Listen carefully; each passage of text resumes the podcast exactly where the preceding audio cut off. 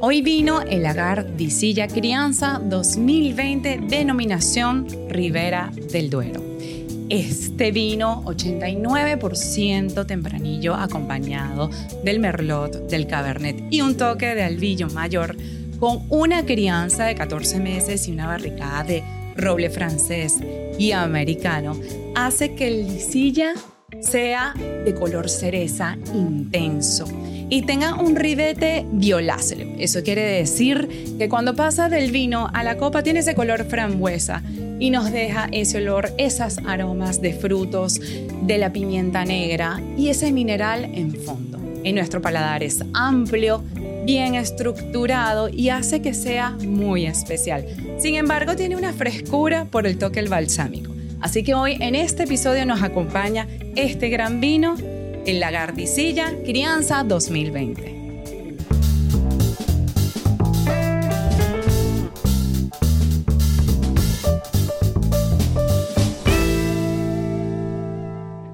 Y en este nuevo episodio de Hoy Vino, gracias a WeCore Studios, Spinex Centers y a Tiwi, que siempre nos dan unos lentes muy hermosos y a todos estos vinos, me encuentro con una mujer muy especial, muy reconocida en Venezuela desde chiquita. Y puedo nombrar más o menos una novela que quizás la define muchísimo, creo que Amazonas, ¿no? Así que tengo hoy conmigo a Laura Termini, porque todo el mundo pronuncia mal ese apellido. Termini, Termini como la estación Termini de Roma. Exacto. Laura, bienvenida hoy Gracias, Dari, gracias por la invitación. Súper agradecida. Combina lo más lindo que me gusta, o sea, los podcasts con el vino y con la conversación, que es para eso que uno está aquí en redes sociales. Para disfrutarlo y conocernos. Total. Y en especial para que conozcas este gran vino. Me dijiste que te gustaban los vinos tintos. Sí, de es crianza, pero tiene también... Mm. es tempranillo con cabernet, con merlot y albillo. Los blends, amo los blends porque es como que es un vino como joven. Como nosotras. Como nosotras y te lo puedes tomar como... Me, me encantan los blends porque pueden ser solos o acompañados de comida. O sea que para mí, perfecto. Aunque nosotros no respetamos los tintos con los pescados no, nada, ya, lo hablamos. Sí, ya lo hablamos. Tengo que confesarme que a menos que esté en una cena súper así fancy, que tenga que ah, irme por el protocolo, yo tomo vino tinto. Ajá, vino tinto siempre. Sí, sí. Voy a irte sirviendo, pero vamos. a arrancar. Vamos. ¿Cómo empezó Laura? ¿A qué edad? Imagina, yo empecé haciendo comerciales de televisión a los cinco años de edad. Cinco, años de edad, sí, por casualidad. Una vecina de mi mamá, eh, pues nada, veía que yo era muy intranquila, muy pilas, y me mandó a un casting y ahí, ahí comencé. Y después de que comencé a hacer castings, eh, escuché siempre esas historias que, que uno dice que son, ¿sabes?, ficticias, pero pasan en la vida real. Veníamos de la playa, del club, y escuchamos un anuncio en la radio de que buscaban niños para un grupo. Eh, de, de, para bailar y cantar y todo eso. Los mini pops. Los mini ah, pops. fue eso. Y ahí, entonces yo empecé a mamá, mamá, quiero ir, quiero ir, quiero ir, mamá. Ah, pero, ¿Fuiste tú? Pero claro, nosotros hicimos audición con más de 500 niños un lunes que tuve que hasta faltar a clase, que mi mamá tuvo que mandar una cosa. y bueno, y fui y me escogieron y ahí comenzó pues mi carrera ya en televisión. ¿Y tu madre mexicana? Mi mamá es mexicana. ¿Y mi tu mamá, padre? Mi papá italiano. Se conocieron en México. Por cuando, chichiliano, Siciliano, sí señor, sí señor. Y ellos se conocieron en México, mi papá era cantante, mi mamá actriz de teatro, trataron de hacer cosas, empezaron, pero decidieron formar una familia y ya después se fueron a Venezuela porque ya mis nonos estaban ya viviendo en Venezuela. Ah, Entonces, bueno, eran los emigrantes. Sí, migración de antes era hermosa. Maravillosa. Las historias de mis abuelos. Sí, las historias de mis abuelos son bellas. Y yo creo que son esas historias de mi papá y de mis abuelos y de mi mamá también. Porque mi mamá es nacida en México, pero sus papás españoles. Entonces creo que todas esas historias de inmigrantes que me han dado a mí la resiliencia para poder aguantar en un país como Estados Unidos que, que es fuerte, que es muy fuerte. Que lo habrán vivido tu familia, tus nonos también. Claro, porque toda inmigración es, fuerte. Y además esa pasión, ¿tú crees que viene de la sangre? Esa pasión por, por eso, la, la yo actuar, creo, bailar. Yo creo que sí, porque cuando yo fui a Sicilia la primera vez entendí por qué yo soy, que hablo con las manos y soy grande. Ah, claro. ¿Entiendes? Y, tal, y entonces dije, ay, ¿sabes? Me encantó como eh, reconocerme. También mi parte española, que mis abuelos eh, eran de Barcelona, los catalanes también son así, ay, tienen carácter. Entonces, reconocer eso en mí me ha también servido mucho a través de mucha terapia. Bien, brindemos por eso. a mí me encanta la gente que hace terapia. Espera, espera, espera, ya va. Entonces, mira, esta mujer me encanta. Es la primera que hace esto. ¿Sí? Sí. Salud. Salud.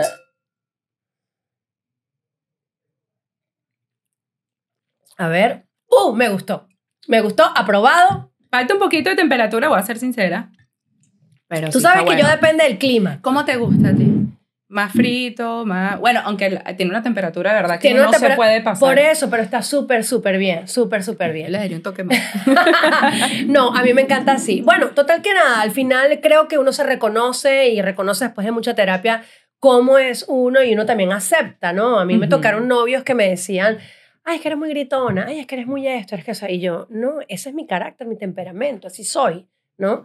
Y bueno, y siendo actriz. No me cambiarán. No, a mí me encanta cambiar. Me parece que el, el ser humano tiene que cambiar. ¿Se podrá Sí, yo creo que uno también va dejando cosas que ya Sí. no le sirven 100%. a través de las relaciones personales, ¿no? Uno va aprendiendo. Ujú. 100%. Mira, Laura, cuéntame un poco, porque después de que pasaste toda esa transición en televisión, miraste para acá, ¿cómo te reinventaste en este país al llegar? Porque tanto tiempo en Venezuela, haciendo novelas, trabajando en radio, aunque aquí trabajaste en radio también. Sí, yo nunca me planteé quedarme en Estados Unidos. Yo vine a estudiar inglés un año, me metí en high school en el último año, no lo aguanté, después me metí en college para pagar mis estudios. Trabajé de mesonera cuidando niños, de promotora. Me encanta O sea, esta mujer que lo dice. todo. A la gente a veces le da pena. Salud por eso no, otra vez. chico, qué pena, nada que Aquí ver. se brinda cada rato. Tampoco creo que soy una heroína, porque no, Claro. soy, no estoy de acuerdo en las personas que venden en redes sociales y que estoy trabajando de mesonera cuando era actriz y wow, no. Y se graban Y llevando se el graban paquete. llevando, no, y, ajá, no me gusta eso, me parece que es parte de mi historia personal y me hace apreciar a todo el mundo en esta vida. Salud por ustedes, Es los verdad, trabajadores, Es verdad. mm, que dan un servicio, porque al Mm. final todos damos un servicio en la vida. Son cosas mías, se puso mejor. Delicioso, me encanta, me encanta el vino. Todos damos un servicio, o sea, al final, ¿no? Seas mesonero o no. Entonces así me pagué yo mi college, pero yo siempre tenía la esperanza de trabajar aquí. Aquí no se hacían novelas en ese momento, pero Ujú. yo tenía siempre mi, mi fotico, mi resumen, todo. Y un día fui a una... Ah, no, un día estaba en un centro comercial y me encontré una ex, una ex actriz y me dijo, mira, ya están empezando a hacer novelas acá, ya llevan una, una productora que viene del Perú. Y yo, ay, bueno, ¿me puedes presentar? O sea, le pregunté, sí, sí, ven a una fiesta en mi casa. En esa fiesta conocí a los productores y me dijeron, no, ya estamos en la, la mitad de la novela. En esa novela se llamaba María Elena, era con Lucía Méndez, pero vamos a empezar la segunda novela, si quieres audiciona. Y yo, ah, bueno, yo no tenía, o sea, imagínate, yo estaba ¿Cuántos aquí años con... tenías? Yo tenía momento? 18 años. Una chama. 18 años tenía yo. Una chamita. Y entonces empecé a audicionar y no me escogieron para esa novela, Ok. para esa que audicioné. Bueno, ya yo estaba estudiando, compro mi pasaje de vuelta a Venezuela, había terminado el college y digo que ya me tengo que meter en la universidad. Ujú. Yo estudié publicidad y mercadeo y después en la central estudié locución. Y, ok, cuando me voy, me estoy casi que regresando, me llaman y me dicen, mira, te queremos para la novela para unos episodios, son cinco episodios, te pagamos tanto, tal. Y yo, ok, Me voy. bueno, dale, yo, o sea, sabes, yo lo que quería era como trabajar aquí, Sí, experimentar probar. y probar. ¿Cuál fue mi sorpresa? En que empieza capítulo 5, 6, 7, 8, 9, 10. O sea, que tu personaje agarró. Claro, empezó al Rápido. principio de la telenovela y en eso recibo yo, en aquel momento había beepers, en, vez, en vez de teléfono celular. Estamos, y acuerdo. los beepers sí, sí que sonaban y habían unos con pantallitas y cosas Sí, y me sí, llaman, sí. que el beeper y yo, ok. Te necesitamos. Sí, ahí llamo por teléfono y era la señora Delia Fiallo, la gran Delia Wow. Fiallo, escritora. Me encanta. Y me dice, hola Laurita, ¿cómo estás? Y yo, ¿quién habla? Ah, Delia Fiallo. Y yo, señora Delia, ¿cómo estás? Se hace así toda. Y me dice, Claro. mira, es que yo te escribí, este, este personaje era para cualquier muchacha que podía hacer cuatro o cinco episodios, pero me ha encantado lo que has hecho y tal, yo te voy a escribir toda la novela, quiero que sepas, así que por favor no te comprometas en tal. wow, y yo, Laura. chin, chin, chin. y bueno, estuve Qué rico. un año trabajando en esa novela Guadalupe, con todo el elenco. Guadalupe, multiple- eso. Yo nunca voy a olvidar ¿Quién eso. quisiera? La mujer la dejaron ciega, coja, Y ella muda. ahí regia, para que no- nadie se queje de la vida. Solo Guadalupe Ay, puede. Dios mío, con Adela, Adela no llega, como le llamaba Sí. yo, y cada tarde se tarda, ayer horrendo. Coño. Y bueno, y nada, grabamos eso un año, y cuando regresé a Venezuela yo era, y que artista internacional.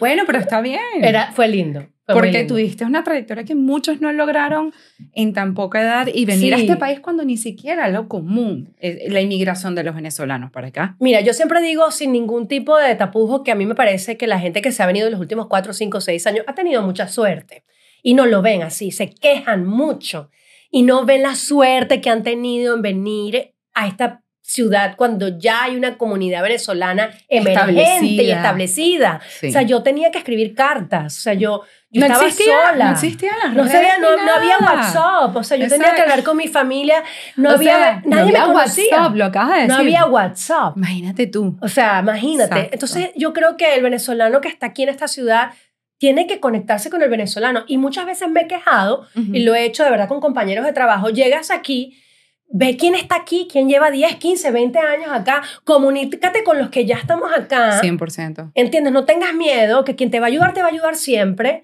Yo he podido dar mi ayuda a mucha gente, gracias a Dios, a mi trabajo, a mis cosas. Quien no puede, no puede, pero es lindo establecer también un respeto por el que ya lleva un camino recorrido. Exacto. Pero no, aquí han llegado, quítate tú para ponerme yo, yo soy fulanita, tengo dos millones. La canción. Dos millones. Dos millones de followers en social media y ya. Exacto. No, no es todo el, follower. O sea, hay que establecer una comunidad como venezolanos que somos, porque esa es la manera que vamos a hacer una comunidad unida en este país. Y esa comunidad la has construido de una manera muy hermosa, porque también tienes un libro, luego sacaste, que yo quiero ir hablando poco a poco, porque es que de verdad a mí me sorprende. No te traje el libro porque no tengo que imprimir más. Por favor, lo quiero. Estuve indagando y dije, no puedo creer que esta mujer ha hecho de todo porque es de todo. Has agarrado porque el que estudia periodismo, comunicación social, por la vertiente que se vaya, este, lograr estar en cada casillita no es fácil y tú lo has estado. de verdad, a mí me impresiona. Lo recibo con mucho amor porque soy una gran obrera y trabajadora de este medio y lo recibo de verdad con mucha humildad porque yo me he tenido que reinventar mil veces en este país sin el apoyo de mi Venezuela, de la que yo fui muy grande allá y agradezco toda mi carrera allá, pero yo aquí tuve que empezar como una latina normal, hija de mexicana. Hacerte conocer. Hacerme conocer. Eh, soy una persona que he sido muy exitosa, gracias a Dios, en, la camina, en el camino del voiceover, porque manejo el acento mexicano. Que ya, yo necesito pedirle que haga la voz.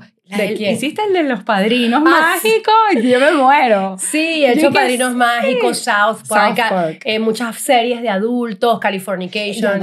y Elwood. Elwood, Yo lo veía. Seis temporadas. Cuando leí Elwood, ¿cómo es que se llama el personaje? Se llama, eh, ay, Ali. Ali. Y yo, ¿qué? ¿Esta mujer hizo eso?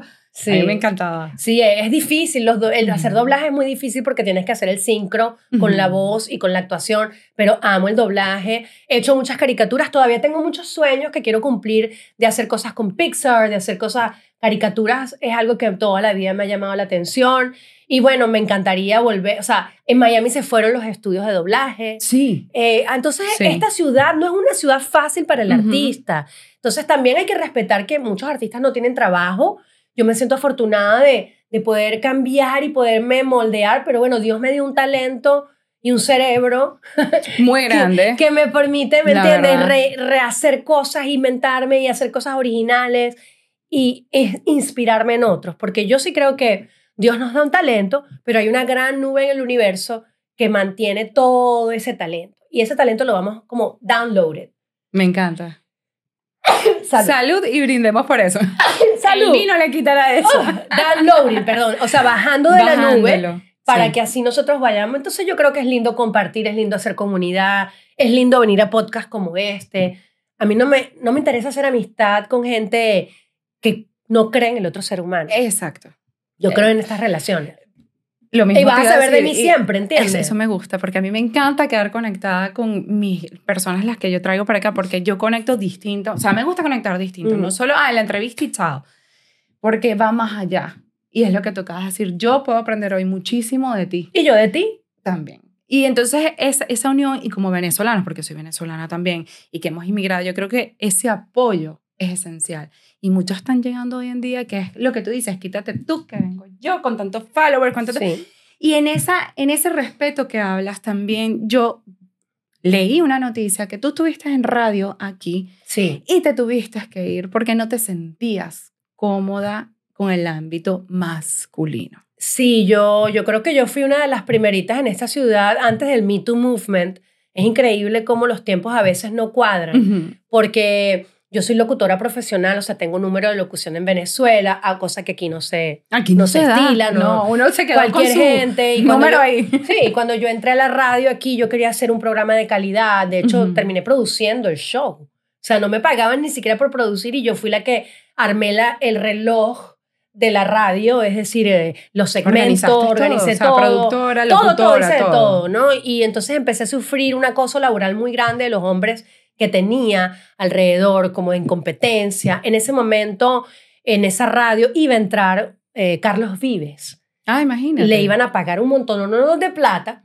para ser locutor de su propio show. Y a mí me llama mi jefe y me dice, mira Laura, queremos hablar contigo en privado, firma aquí un NDA. Y cuando llego al estudio estaba Carlos Vives. Carlos Vives me había escogido a mí Para que lo acompañara. para que yo fuera su co-host. Imagínate tú. Claro, yo, ah, lo conocí, conocí a las Ok. de esto, todo el mundo, bueno, perfecto. Y dije, bueno, ya, o sea, esto me va a catapultar como mi carrera de locutora, que me encanta. Por supuesto. Pa, pa, pa. Y entonces parece ser que, bueno, todo el mundo se empezó a enterar y eso fue una guerra terrible. O sea, en esa Mm. radio yo vi cosas que no tenía que haber Una visto. competencia. No, pero envidia. cosas así de desnudos, de cosas, de cosas Oh, wow. de cosas que yo no estaba acostumbrada, porque yo soy actriz y yo puedo hacer de prostituta en una película. 100%. Lo hice, gracias, Ya, pero- ¿cuántas actrices en Hollywood no se pelan? Es que me puedo hasta desnudar, no me importa como actriz, o sea, X. Pero cuando se trata del, del, del ámbito de trabajo horrible, hasta que vi unas cosas tan terribles que, bueno, tuve que ir a recursos humanos Ok. y cuando fui a recursos humanos y reclamé, me votaron.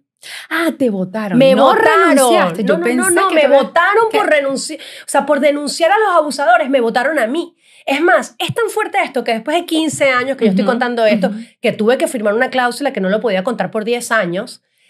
Todavía yo prendo la contando. radio los sábados o los domingos o los lunes y me encuentro a los abusadores todavía en la radio. En la radio. Salud. Claro. Wow. Vamos a hacerlos afirmar. Imagínate tú, todavía los abusadores están en la radio, han ido, venido y O sea, tal. que se- lo más seguro es que tú no has sido la única. No, bueno, después de eso me enteré por gente adentro de la radio que hicieron unas cláusulas de acoso sexual, de acoso laboral, de, o sea, sí, sirvió para algo, pero yo... Pero te viste afectada. No, no, claro, Yo me creo que hoy en día hubiera sido súper distinto. Sí, distinto. No tenía redes sociales, distinto. había solamente emails, cambiaron todas mis claves, no tuve ni siquiera la oportunidad. Wow, de- fuerte Fue fue. Muy, muy fuerte. Yo caí en una depresión horrenda, pero gracias a mi depresión empecé chicanol.com. Chica no, una chica orgánica, Natural, orgánica y latina. Eso, me encanta. Eso gracias a esa depresión, porque yo dije, yo no puedo dejarme, o sea, ¿qué me pasa? Ujú. Me recluí una semana en un lugar de así, de detox completo, Ok. donde te hacían enemas. Un retiro, tipo. O sea, pero... Ah, no, mentira. Sí, sí, no, no, enemas, tomabas este shots verdes, o sea, pero como para dejar el cuerpo limpio. Dicen que la gente cree que no, pero yo siento que la parte de alimentación, me- o sea, todo es un balance. Y Sí. cuando uno cae en depresión, uno tiene que cambiar la alimentación 100%. Totalmente. Ojo, que no es la misma 100%. depresión que te puede dar a los 30 que a los 40. Por supuesto. Y yo siempre hablo de dos tipos de depresiones. Esa vez que yo estuve muy mal, a mí me ayudaron todo esto, pero yo tenía mi familia, tenía todo perfecto. Hace dos años yo perdí a mi papá con una enfermedad terrible que se llama demencia de los cuerpos de Louis. Es una cosa Wow. horrenda, No degenerativa. estaba al tanto que tu papá falleció. Sí, hace eso. dos años ya acaba de cumplir y yo caí en una depresión horrenda. Yo toda mi vida he hecho terapia de todo tipo de terapia. No, yo también. Pero esta por vez- eso lo celebré contigo. Esta vez me metí con, con psiquiatras y tal. Y Ok. bueno, yo, yo no tengo ninguna vergüenza de decir, yo tengo ya un año y medio más o menos medicada. O sea, yo tomo un antidepresivo ansiolítico, no muy fuerte, pero yo siento que con eso de mi papá algo se rompió dentro de mí. Por supuesto. Y mi cerebro no, ¿me entiendes? No, o sea, yo y hice cualquier terapia alternativa que te podrás Y imaginar. todavía no has logrado como conectar eso. No, y no sé si lo voy a volver a conectar, porque fue una Está pérdida. roto. Está roto. Ujú. Pero, por ejemplo, lo que sí trato es que digo, bueno, ok, si yo me tengo que tomar este medicamento para toda mi vida, porque es como yo me siento bien, lo voy a tomar. Y es una conversación de, de mental health, que yo soy una advocate de mental health Sí. de muchas campañas Sí, americanas. sí. Que yo creo que hay que tener la conversación entre latinos, que no se tiene suficiente. El No. loquito, la loquita. no Hay como un tabú, eh, aunque hoy en día está un poco más ligero, pero siempre. En generaciones existió- más jóvenes, pero más de Sí. 40, 40 plus, Jamás. generación X, no se habla de eso. Es calladito. Es calladito. Yo sé que están ahí todas. Estamos todas. todas estamos juntas en Estamos eso. todas. Y hombres también. Sí, Y los hombres claro. muchísimo peor. Porque no hablan. No hablan, no quieren ir. O sea, les avergüenza asistir o a, terapia o lo que sea, porque para ellos son perfectos. Yo creo que también viene, pero ¿quién, quién, quién es ¿Quiénes crían a los hombres? Las mujeres. Thank you. Entonces es una cosa de generación tras generación. 100%. De, entonces yo creo que hay que ir cambiando eso, ¿no? Entonces, bueno, empecé chicanol.com y eso, ya tengo 15 años blogueando. Ese blog me llevó a la Casa Blanca, a las Naciones Unidas. Lo vi, que te llevaron por ser la primera latina blogger, aquí, blogger de salud. Sí. ¿Rompiste algo? O sea, rompiste no. Cambiaste algo que no se da aquí, que estábamos hablando, me dijiste mm. que la parte de internet y todo eso no existía. Y tú siempre fuiste fiel creyente a que iba a evolucionar. Sí, yo, yo cuando vi la parte digital como una oportunidad de tener mi propia marca y hablar de las cosas que a mí me pasaban, esta parte de wellness, como soy una nerd, este, estudié en New York nutrición holística, porque yo no quería como dar consejos por dar consejos. También descubrí que no es para mí tener una práctica de paciente, sino simplemente dar los tips o ser el canal. Es distinto. Exacto, porque yo no soy médico, entonces yo soy muy responsable con respecto a eso. Y cuando yo llegué a la Casa Blanca y a las Naciones Unidas, fueron dos años consecutivos, yo dije, ¿qué es esto? O sea, ¿sabes? Cuando me contrató el Huffington Post para escribir y ser consejera en videos, yo decía, wow, o sea, cuando yo llegué a New York y me dieron un camerino. Pero ¿qué te sorprende si sabes que eres un nerd, que lo has estudiado y lo has trabajado por tantos todavía años? me sorprende, todavía me Pero sorprende. Pero eso es lo bonito también que te sorprende, porque no tienes el ego. No, yo, yo el ego lo tengo bien controlado. No, yo me sorprende porque, porque uno dentro de sí mismo es lo que. Cuando tú has sido una personalidad pública toda tu vida, pero has trabajado y te lo has ganado. No es que tú te acostaste con fulanito para llegar no sé dónde, ni ah, eres, ni eres una tipa que está vendiendo las tetas y el culo. No, eres una mujer que has estudiado y tal, tal, tal. Tú no te crees, o sea, no te lo crees a ese, a ese, nivel. Pero imagínate, cuando estoy en New York y me dan un camerino y tengo, ¿verdad? Tengo mi maquilladora, todo bellísimo. Qué rico. Y de repente veo que entran las, ¿te acuerdas las Angels de Victoria's Secret? Ay, claro. Unas super mega modelos. Entran ahí y las mujeres dicen, oh, I'm sorry. Entonces la mujer de producción le dice, no, no, es que este es el camerino de Laura Termini. y las han mandado por Retírense. Y yo, ¿y qué? Pero ya son las angels. Préstame las alitas un ratico. Sí, hermosas, por cierto, unas bellísimas. Sí. No, no, no, tres metros. Y bueno, fue, han sido experiencias muy lindas con Chicanol, la verdad. ¿Y Chicanol cuánto tiempo ya tiene? Este año cumple 15 años ya. Le voy a hacer una fiesta de 15. Voy a ir. Si tuviera una niña, tuviera 15 años. Vamos a hacer esa, esa fiesta. Chicanol, sí, 15 años ya en la blogosfera como blogger, como pues consejera, etcétera. Siento que, bueno, las redes sociales han cambiado mucho, hay mucho talento. Soy amante del talento de otras mujeres, de otra gente. O sea, me encantan muchas cosas y me ha sido un poco difícil coordinar esos dos mundos del teatro, la televisión, la cosa como ¿Y estás haciendo teatro ¿Actualmente? Sí, yo hago teatro toda mi vida en esta ciudad, que no es fácil, gracias, pero que hemos hecho teatro muchos años. Y eh, el año pasado estuve, en 2023, en Venezuela, después de 20 años que yo no hacía nada ya, 20, 25 años. Fue una experiencia maravillosa. Dentro de todo lo que nos puede estar pasando, durante todo lo que ya sabemos, para mí reencontrarme otra vez con, con mi público, con mi escenario, fue maravilloso. Y esa pausa que tuviste después de la muerte de tu papá, o mm. sea, pausaste todo, te atendiste a ti o continuabas con tu pasión a pesar de, de la depresión, de ese rompimiento que tuviste? Yo creo que si tú, yo tengo un podcast, está en Spotify, y cuando tú ves varios episodios, a veces los he parado, ¿no? Yo tuve que aprender un poco a parar porque no es mi, mi naturaleza, pero a veces hay que parar. Entonces yo dije, bueno, déjame hacer episodios que tengan que ver con mi realidad. Porque hay una cosa que no me gusta de las redes, la disociación de la realidad. Uy, sí. Tú ves gente que, ay, y las vidas las tienen hechas un desastre. El caso de, de, esta influencer que criaba a sus hijos y aconsejaba de... La acaban de meter presa. La acaban de meter presa. Una influencer... 60 años. Claro, porque ella daba en YouTube consejos de cómo ser buena madre y tenía a los niños amarrados a la cama. Amarrados, los criaba como si estuvieran en un campo de concentración. Pero a los seis yo te digo que yo tengo 15 años en el mundo de la blogosfera y hay más casos de los que tú crees. Pero no salen a la luz. No salen a la luz porque no, pero es increíble cómo las redes han, ¿sabes? Han cambiado tantas cosas. Entonces hay que tener mucho cuidado. Son unas caretas Claro, pero también, si tú eres una super blogger fashion y lo único que haces es enseñar las carteras de marca y tienes millones de Ah, followers. eso es distinto. Pero sí, pero al final la moda es Ahorita una no tiene ni una cosa- cartera así en su closet. Eh, o sea, no importa, pero creo que también es todo muy plástico, muy, Sí. o sea, muy a la superficie.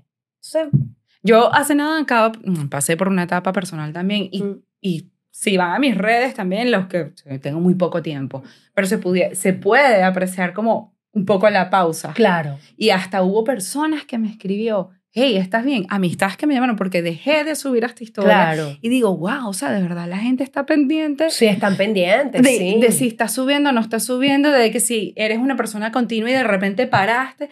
Y me impresiona que amistades me llamen, es por las redes. Espérate. No de que me escribieron, hola, ¿cómo estás? de tomarme un Me- poquito antes, antes de darte un cuenta ¿Estás de entendiendo el punto que estoy yendo? ¿Hasta dónde han llegado las redes? Mira, yo le formé un rollo a una de mis mejores amigas porque justamente estaba yo en Venezuela grabando, iba y venía, pa, pa, pa, y ella no me había escrito. Este, me escribió de repente, ay, está súper bien, bla, bla, bla, ok. Cuando llego acá le digo, o sea, no me has preguntado ni cómo estoy. Ah, es que yo te vi que estabas feliz, que estabas esto. Y le digo, no, no, ¿De no, no, no. Claro, yo no voy a poner cuando estoy miserable o de repente los problemas porque... Estoy llorando. No, tampoco, pero bueno, sí, a veces. A veces pero, uno drena. a veces uno drena, pero yo, ¿y ¿qué? Pero tú eres mi amiga, dude. O sea, pregúntame, dime, mira, Laura, ¿estás bien? O sea, que. Y se quedó así y me dijo, tienes razón. ¿Hasta dónde hemos llegado, no? O sea, ¿por qué las relaciones personales tienen que ser a través de las redes? Sí, las relaciones personales son distintas. Agarra el teléfono o escribe. O sea, es que a mí me dejó loca eso, de verdad. Me quedé como que, ¿what? Pero también, cuéntame un poquito del libro, que yo quería ver. Ah, de Realmente Ay, Única. Sí, porque ahora que no he leído bien sobre el libro, realmente eres única. Y me imagino que Gracias. el libro se trata 100% de ti. Mira, realmente única es un viaje a la autovaloración, cosa que a las mujeres nos cuesta porque no estamos educadas para eso. Valorarse y quererse a uno mismo está visto como un, un viaje al ego. Y no. O sea, sí, hay ego, por supuesto, muchas veces, pero Claro. realmente únicas son crónicas de mi vida a través de haber crecido en un lugar como Venezuela, donde el, donde el canon de belleza es muy, muy difícil, donde la Miss Venezuela es la que, ¿me entiendes? La que, Sí. la que, la mujer ideal. Entonces yo haber crecido en ese canal de televisión alrededor de estas mujeres, Ujú. cómo eso cambió mi, mi propio concepto de belleza. ¿Y te llegaste alguna vez sentir fea? Toda la vida. Sí. Toda la vida me sentí fea. Por favor, y si toda la- todo el mundo las termina. Que bella Laura. es muy Porque raro. tú, yo sé Yo que tú jalaste a lema, sí, sí. Francesca, ¿no? Y a Rosana. Y, el pobre tu hermano, Pobre mi como hermano. el hermanito. Sí, mi pobre Juan hermano. Carlos. Este, pero, pero sí, o sea, claro, cuando tú te comparas con estas mujeres, o sea, hello. Ujú. O sea, no puedes comparar, no, no, hasta que entiendes que esa no es mi carrera, esa no es mi vida, yo soy otra cosa.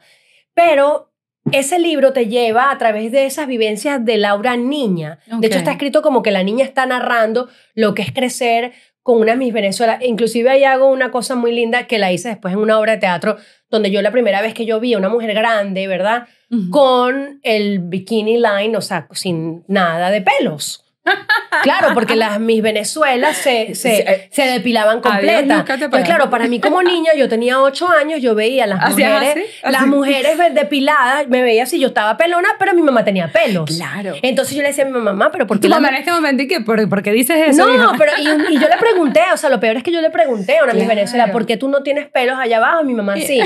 Y la mujer me ha dicho, porque nosotras tenemos que ser perfectas, nosotras no sé qué cosa. ¿Te O sea, dijo Claro, eso? entonces a mí me impactó esa respuesta. Claro, y eso te quedó. Me quedó, tenemos que ser perfectas, tenemos que esto, no tenemos que Tengo tener que pelo, ser tenemos perfecta. que... Entonces, todo eso, ¿no? Y a través de ahí, ¿cómo cambió el concepto de la belleza? Cuando llego a Estados Unidos y engordé 15 libras, estaba en el colegio, me importaba nada, me ponía cholas para Porque es ir que a- aquí no le para. Claro, Aquí pero es tam- distinta la cultura. pero llevar hasta el otro extremo, ¿no? Sí. Entonces, esa comparación de belleza y cómo al final encuentras esa felicidad realmente o ese aceptarte en ti mismo. Entonces, yo doy una torta o un gráfico donde tú vas haciendo como un highlight de tus propias eh, cualidades únicas para aceptarlas, como te dije. O sea, yo soy pasio- Y pasional, si soy sabes reconocerlas, las cualidades. Porque yo Sí. siento, a mí, me, a, a ¿Te mí me cuesta? pu- a mí- sí, a mí me pueden decir cuáles no son tus cualidades y te las digo rapidita. cuáles son tus cualidades, creo que tengo que centrar un poquito más. Pero mira, entonces a que, sentarme a, a Pero a mira cómo más. estamos educadas. Ajá. Estamos educadas a ver todos nuestros defectos. 100% porque nuestros padres hicieron lo mejor posible. Sí. Yo nunca voy a criticar eso Claro. porque no tenían las herramientas, etcétera. Pero es que siempre los padres cuando regañan o llaman la atención es a través de lo negativo. Claro. No vienen, mira, si tú eres inteligente, tú vas a poder esto porque saliste mal en esto. No. ¿Por qué? Que tú, que tú no eres, tú eres desordenada, tú, ta, ta, Exacto, ta, ta, exacto. Entonces, eso yo creo que por eso, quizás, a la conclusión que he llegado, me cuesta ver las cualidades. Claro, es en los demás, no. ¿Qué es lo que, qué- qué es lo que me impresiona? Bueno, es muy lindo de tu parte porque uno también lo ve en las otras Sí. personas, pero yo creo que reconocer también todos esos sabores y colores en uno mismo te da también para entenderte y poder trabajar lo que no te sirve. Porque no te estoy diciendo que todas las cualidades son, pero son. Exacto. Hay cosas que ya está demostrado que son genéticas. Esta mañana estaba escuchando yo algo que me pareció hermoso, el carácter, que es el temperamento. Ya está comprobado científicamente que 30% tiene, es genético. Entonces, como digo yo, Con razón. como digo yo, o sea, yo tengo una mala leche a veces que viene de mis españoles, ¿verdad? Sí, Claro. que viene de mi parte española. ya va, entonces yo y digo, aparte el espérate. italiano. Y el italiano, que ya es, entonces yo quiero manejar eso y quiero saber cómo manejar ese, ¿entiendes? Entonces, pero también aceptarlo no está tan mal. O sea, yo también comprobé una vez que yo dije, después de muchas críticas de parejas, yo decía, pero espérate, ajá, si soy yo, ¿qué puedo hacer? Pero gracias a tu carácter también estás hoy en día en donde estás. Aquí sentada conmigo, hablándome de todos tus no, y triunfos, tengo una pareja caídas. estable, o sea, Exacto. bueno, estable, a mí la verdad que... Y ver, espero. Pero no, tengo muchos años ya con una pareja, o sea, mi esposo y yo estamos juntos hace muchos años. Él no se muestra en redes porque no le gusta. Está bien, ¿sabes? respetable. Él es súper, ¿sabes? Otra cosa. Es totalmente contrario a mí en muchas cosas. Pero eso es balance. Sí. Siempre lo he dicho, eso, es un ba- eso de que las parejas tienen que ser iguales y todo igual, no. Yo No. siento que tiene que haber una diferencia para que uno empuje al otro o lo balancee. Pero, O sea, pero nos encontramos en puntos comunes. Exacto, hay puntos comunes, Mm. porque si no, tampoco, ¿no? Claro, claro. Pero tú te imaginas dos fieras salvajes juntas, no se puede. O sea, siempre tiene que haber uno que baje, otro que suba. bueno, yo soy la fiera salvaje. Yo también, por eso, por eso lo dije. Yo soy la leona salvaje. Yo soy la del carácter. Pero él me sabe bajar, él me sabe bajar, ¿no? Eso es lo más lindo. Entonces nunca, nunca va más allá esa, eh, eso. Y, y ese amor propio que yo logré a través de mucha terapia y de mucha introspección, creo que todas las mujeres lo debemos lograr para conseguir una buena pareja. Súper importante. Porque se nos hace difícil conseguir pareja Claro. cuando no llegamos a ese punto de conocernos y reconocer también nuestros errores, ¿no? Yo también pasé por muchas parejas, por eso lo digo. De verdad que es- lo que acabas de decir es Sí. plus. Yo siempre digo, menos mal que no había redes sociales cuando yo estaba soltera. Porque si no, no llego a casarme. No, la verdad, o que no había Tinder, o no había lo otro. No, la verdad No, es que hoy todo lo Pero es tienen que mira, si mano. tú, si tú puedes hacer así y nada más escoger con quién quieres estar, es como un catálogo y es fácil todo, pero a la misma vez yo pienso que también uno, si Un no catálogo, recapacitas, es un catálogo, es un catálogo. 100%. Es un catálogo, creo que te vas vaciando por dentro, ¿no? Sí. Entonces yo creo que también la parte espiritual para mí es muy importante. Yo creo que, bueno, como lo quieras creer, o sea, Dios para mí es abrazar a veces un árbol y ponerme a meditar y decir gracias, Dios mío, por la luz, por esto. O sea, he hecho cualquier tipo de terapias. Terapia es esto. Terapia es tomarte un vino Esto con, con una amiga. No lo quiero hacer ver. Mira dónde puse yo No, sí es terapia. O sea, no lo quiero hacer ver como que, ah, no, pero sí. Para mí, y de hecho este podcast viene a raíz que me lo preguntaste si eran mis vinos. Estoy en, proceso, Exacto. estoy en proceso de eso. Bueno, muy bien, muy bien. Pero para mí las mejores Cuenta conmigo si quieres una socia de vino. Ay, por favor, 100%. Salud. Esto me encanta. Este podcast siempre me ha traído personas súper. Para mí las mejores conversaciones siempre vienen acompañadas Sí. de un buen vino. Sí. Y no lo quiero decir porque, ay, porque mi podcast es de vino, no. Por eso fue que lo creé, porque Mm. creo en el vino y que siento que es terapia. Y no solo con una persona, yo a veces llego estresada y puedo llegar a casa una copita. No es que me voy a bajar todo el vino, a veces lo hago, Sí. pero es terapéutico porque nos ayuda también a relajarnos, a pensar, ir más allá, a cómo has hecho tú, ir más allá. Mm. Laura. Porque lo has demostrado Y yo quiero que le digas aquí a las mujeres y hasta hombres, ¿cómo has logrado ir tú más allá con todo lo que has pasado, con todo lo que has hecho en tu carrera como persona? Ay, yo creo que yo creo que diariamente yo me enfrento a muchos a muchos retos personales. Porque yo siempre he tratado de buscar dentro de mi vida no me gusta el perfeccionismo, yo no creo que somos perfectos en nada. De hecho, realmente única, el libro no trata de ser perfecto, más bien hablo de tantas imperfecciones que tengo que inclusive yo reconocer esas imperfecciones me permiten poderme manejar y transitar el día a día. Yo soy una persona que sí me gusta eh, buscar la excelencia en lo que hago. O sea, si yo voy a hacer un podcast, me gusta hacer un podcast bien hecho. Si yo voy a hacer tal cosa, me gusta hacer.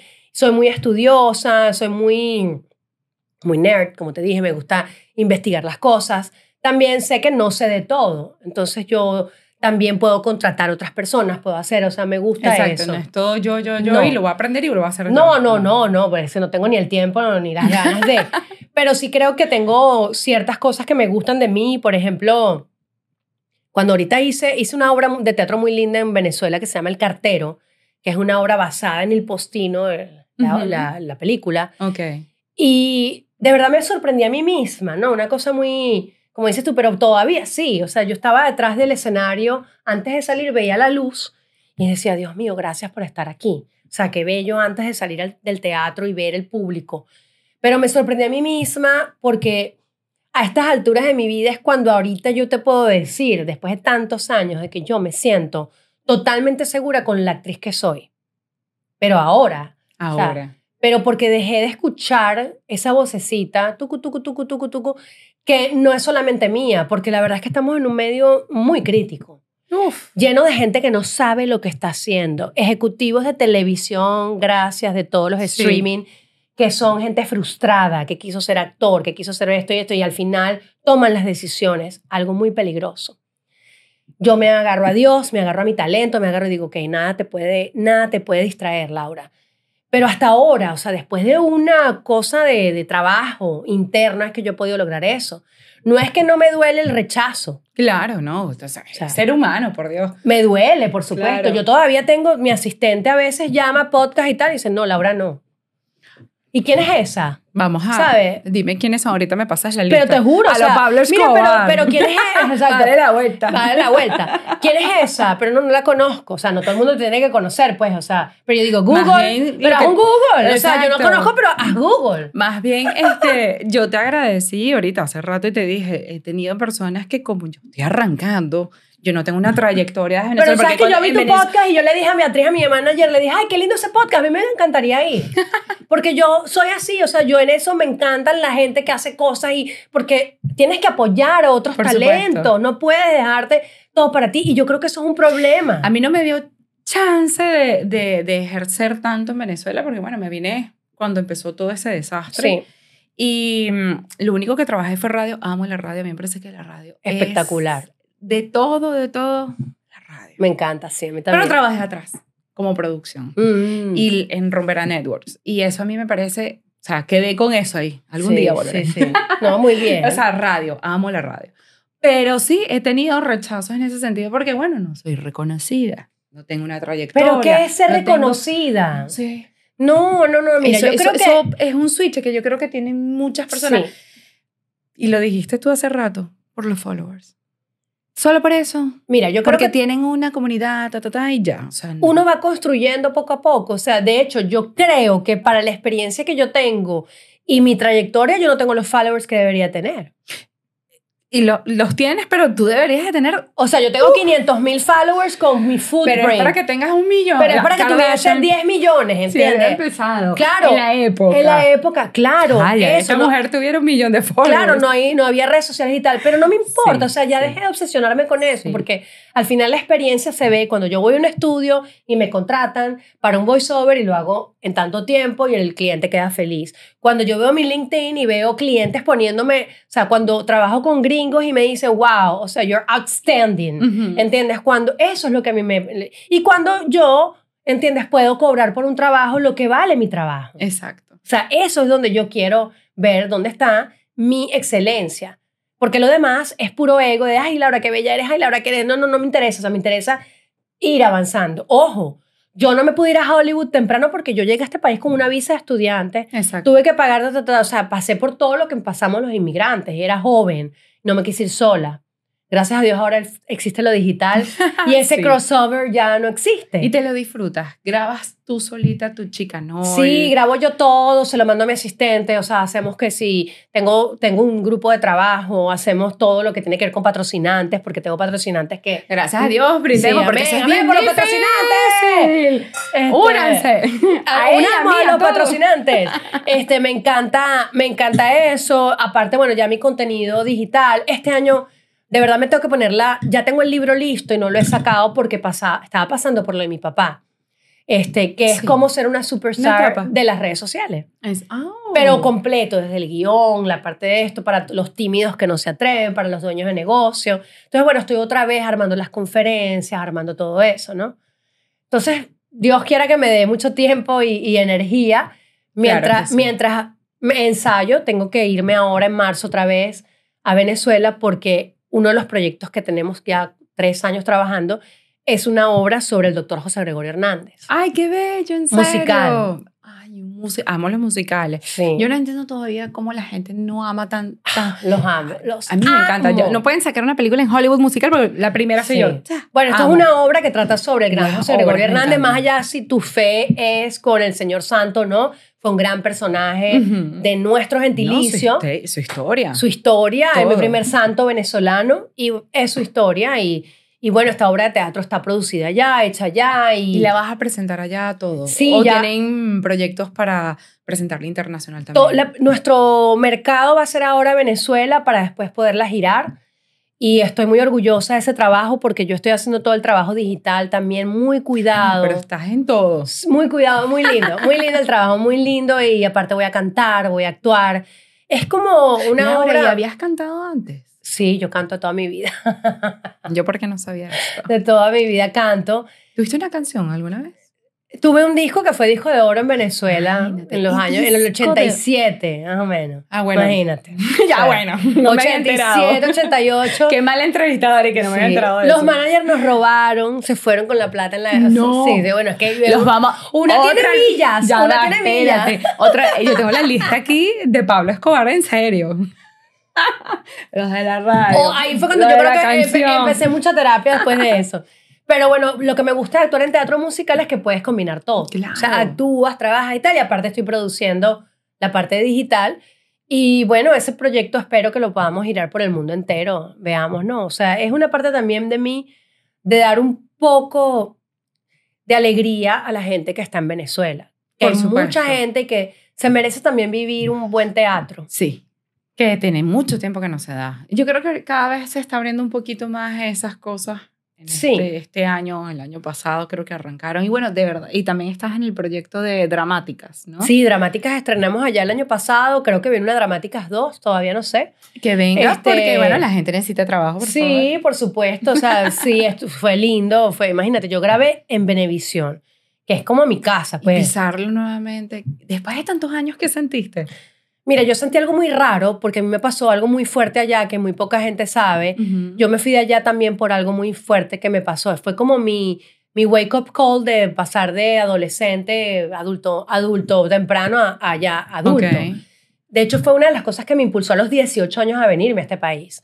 Y cuando yo pasé por la oficina de la persona que me hizo algo ahí en ese canal, que nunca pude hablar de eso, ¿Y lo eh, pudieras hablar ahorita? mm, ¿O aún lo reservarías? lo reservaría por, eh, porque esa persona ya murió y siempre tengo mucha respeto. a- Ah, no, y hacia las personas que quedan vivas, pues que no tienen Sí, la culpa. Sí. Y esa persona, bueno, me hizo mucho daño a nivel eh, personal y a nivel artístico. Ok. Eh, pasé por esa oficina y me puse así y dije, como dicen en México, ay cabrón, te moriste.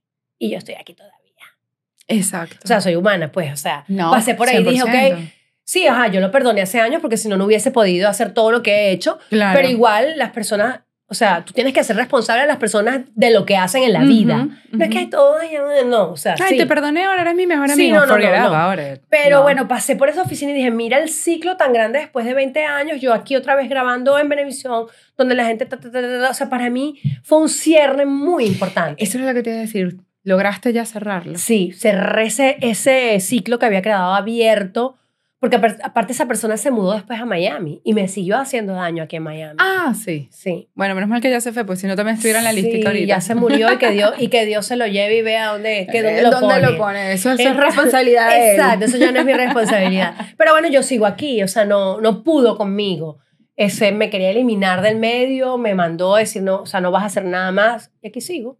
Y aquí estás. Y con Chicanol. Sí. ¿Y qué tal ese feedback de Chicanol con tu público? hoy en día con el podcast, con todo lo que haces frente a cámara. Además que me tienes que decir qué cremas usas y qué te haces, porque es que si la vieran aquí en vivo, de verdad. Mira, yo soy una gente que, a mí me parece que lo aprendí de mi mamá. Mi mamá tiene 83 años y tiene una mente y un ánimo espectacular. Yo sí creo que la gente que, que decide ser feliz todos los días te cambia te cambia las células por dentro, o sea, de verdad. Sí, y se ve en tu piel. Se ve, se ve, o sea, se ve la felicidad, se ve todo, a pesar de las cosas tan duras que nos tocó vivir como familia, ¿no? Chicanol fue un experimento que yo hice como, bueno, déjame compartir todo lo que yo hago. Primero, mi battle, o sea, mi batalla con las dietas. Porque yo nunca fui una mujer gorda, pero siempre en la televisión siempre te decían, estás, eh, tienes que bajar de peso. sí. Tienes que, y yo, ¿pero por qué? O sea, siempre querían unas flacuchentas horrendas, así que chévere las mujeres que nacen flacas, pero yo soy curvilínea, te, o sea, ¿me entiendes? Tengo de todos lados. Y fue muy terrible para mí aceptarme. Nunca llegué a vomitar porque me gusta comer. me encanta. me gusta comer, soy italiana. yo siempre le he dicho, ¿cómo vomitan? Sí, no, no sé. Bueno, eh, desorden, después pobre. Sí, grave. Pero pues nada, o sea, Chicanol fue ese camino de sanación después de la botada de la radio, después de esto, y volver, volver a unirme con e, Chicanol, con esa parte de, de ser sana, de balance, porque yo no vendo en Chicanol que yo ni soy perfecta, ni soy la mejor, o sea, yo voy al gimnasio y miento madres antes de ir. Sea, yo, ¡Salud! mío, me toca la no, puta terapia. no, he retornado desde diciembre. Y, hoy, de hecho, mi entrenadora me escribió, cuando te veo entrar, necesito verte entrar por esa puerta. Bueno, pero pasa, porque es que las mujeres pasamos, o sea, por ejemplo, yo estoy en perimenopausia, ¿no? Una palabra que debe ser prohibida. No, no. No, porque la gente... Pero a mí me interesa eso. ¿Qué se siente? No sé, porque yo no he sentido casi nada. Ay, gracias Porque como yo soy súper natural. no, a mí no me ha dado nada. Porque te has cuidado muchísimo. A mí no me ha dado nada. Yo empecé como que la regla me empezó a faltar y dije, ay, qué maravilla. O sea, no viene soy más. libre. Soy libre, gracias. Eh, empecé medio a sentir, para acá, para acá, me metí, hice todas mis investigaciones, papá, terapia hormonal, si hago, no hago, hice terapia hormonal un rato. A mí me aceleró la perimenopausia por el impacto del estrés de lo de mi papá. Claro, es que el estrés, chamo, yo creo que te adelanta todo, te adelanta todo, te adelanta todo. 100%, o sea, es algo horrible. O sea, el doctor me decía, mira, pero aquí tienes óvulos, tienes esto, tienes esto, pero te está pasando Yo, pero tienes estrés. Sí, exacto. y todas las terapias naturales que hago, todo esto. Entonces, bueno, yo creo que esas etapas que he ido pasando yo es lo que yo he ido reflejando en Chicanol. Entonces, yo creo que la gente que sigue el blog, la gente que las marcas, todo, ven que hay una marca, detrás de una marca hay una persona. Si tuvieras que decirle a alguien que se tenga que reinventar o, o que haya pasado por todas las cosas que tú has pasado, ¿qué le dirías? O mejor dicho, ¿qué te dirías a ti misma? Viéndote hoy en día como estás, viendo la de atrás, la del pasado. Yo creo que está bien cambiar. Y está bien cambiar y decir, ajá, por aquí no es, por aquí no quiero irme. Y es algo que me digo a mí misma, porque a mí no me cuesta decirle que no a otras personas no, pero me cuesta decirme que no a mí misma, porque yo tengo un gran FOMO. ¿Sabes lo que es FOMO? FOMO en inglés. Ah, claro, en inglés. Yo pensé en español, yo FOMO. FOMO, FOMO, es Fear of Missing Out, ¿no?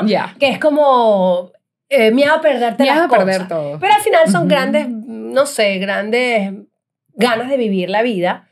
Pero yo también he tenido que decir hasta aquí, o sea, ponerte límites y no comprometerte a ti misma en hacer cosas que de repente no puedes hacer. Aunque no te nazcan. En el momento. Vamos a hacer una pregunta divertida. ¿Qué, qué va?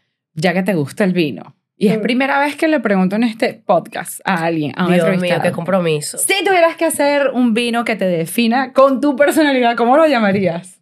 Mm, spicy. ¡Ay, me encanta! spicy, porque también me gustan las notas Ah, spicy. Entonces, tipo, ¿qué sería? Oh, yo creo que sería un blend. Un blend. Igualito que realmente única. Cuando veas claro, esa porque torta, tiene la pimienta negra. la pimienta negra. Yo creo que sería como ese blend completo de pimienta negra con notas de caoba. Ajá. Me gusta también como un poco de El cacao. cacao y strawberry o no, Uf, raspberry. También me Raspberry, gustaría. Cereza. Bien intensito. Sí, como intenso, pero, Ajá. pero que se pueda, no sé, digerir. Me encanta. Como soy yo. Así, Intensa, pero que- con pimienta. Con Es que pimienta. yo creo que los vinos definen. Y eso lo hace, o sea, si uno estudia al enólogo, al que creó el vino, uno puede definir la personalidad, Total, ¿verdad? total. Y Yo me gusta el vino con dicho. chocolate. Por Dios.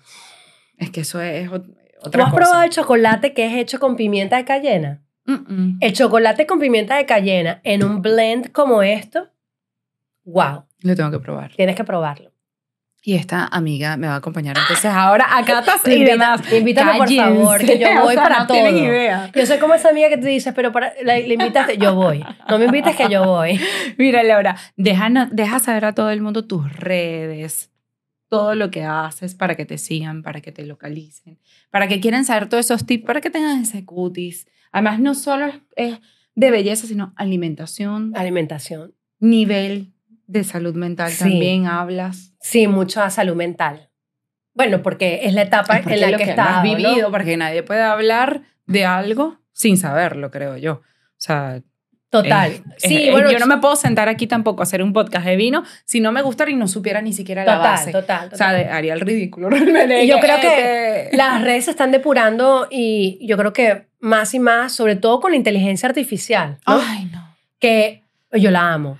Sí, la amo y te voy a decir por qué. sí Porque no. mientras más inteligencia y robots hayan, más se va a apreciar el, trabajo. el ser humano y el trabajo. Ok. ok. Entonces yo creo que mientras más auténticas seamos, mientras más reales, Pero ya sabes reconocer ese, el, el speech de inteligencia. total, total se A mí reconoce cuando todo. me mandan algo, yo, ¿de verdad? Lo hiciste con Lo hiciste con inteligencia, o sea, Porque hay palabras claves. Robótico, Sí. robótico total, robótico.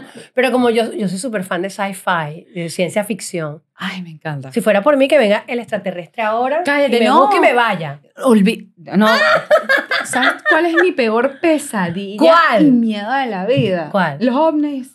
Mentira. Desde chiquita yo sueño con mini ovnis así que atacan el mundo. O sea, Pero ya eso Ah, es otro podcast. digo. Eso es otro podcast porque yo, aquí pero yo he visto, yo he visto ondas de, yo he visto, ¿sabes lo que son las esferas? A mí, a mí- es mi mayor temor de la vida. Tengo que hablarte muy bien después que Y he termine, tenido ¿no? sueños en el primera de la vida que hablo esto con alguien. Pero alguien que no seguramente estás conozco. conectada en otra dimensión, porque son dimensiones. Sueños de que me tienen acostada y no sé qué. Y no son como los describen. No, no, no. Veo otras cosas y nunca lo diré, eso es otra cosa. Y mi hermana, desde que yo soy chiquita, siempre me chalequeaba y me decía, es que a ti te llevaron. Y claro, puede haber Y tú no sido. sabías. No tiene nada en el cuerpo Es que sea como medio puesto, porque eso No siempre sé. dejan como vestigios. Chequea. Déjame chequear a ver si te dejaron algo conectado. No, mi hermana siempre me ha chalequeado con eso y es mi peor pesadilla, mi, mi mayor temor. Mira, Es pensar que el ser humano es el único ser que existe No, no, en un universo tan vasto ilógico. como esto es, Es es ilógico. Así que Sí. de que hay, hay.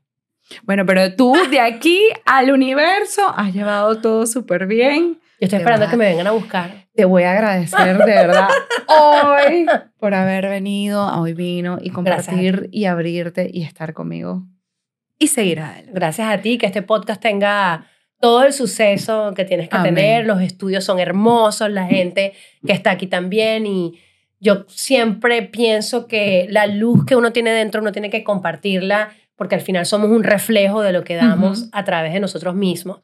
Y cuando nosotros nos vayamos a esa otra dimensión, que yo pienso que nos Exacto. vamos, vamos a experimentar esa pasada de toda tu vida y vas a decir, wow, mira todo lo que aprendí. Y yo me quedo con este reflejo y demás porque jamás pensé que iba a conectar con esta mujer así. Así que gracias por estar aquí en Salud. otro episodio. Salud. Me quedo con ella terminando esta botellita. No se crean. Además, voltea a tu izquierda. Te vas a casa con tu botellita. Ah, pero muy bien, muchas gracias. Aquí la agarro. Ajá. Gracias. Bye bye. Bye bye.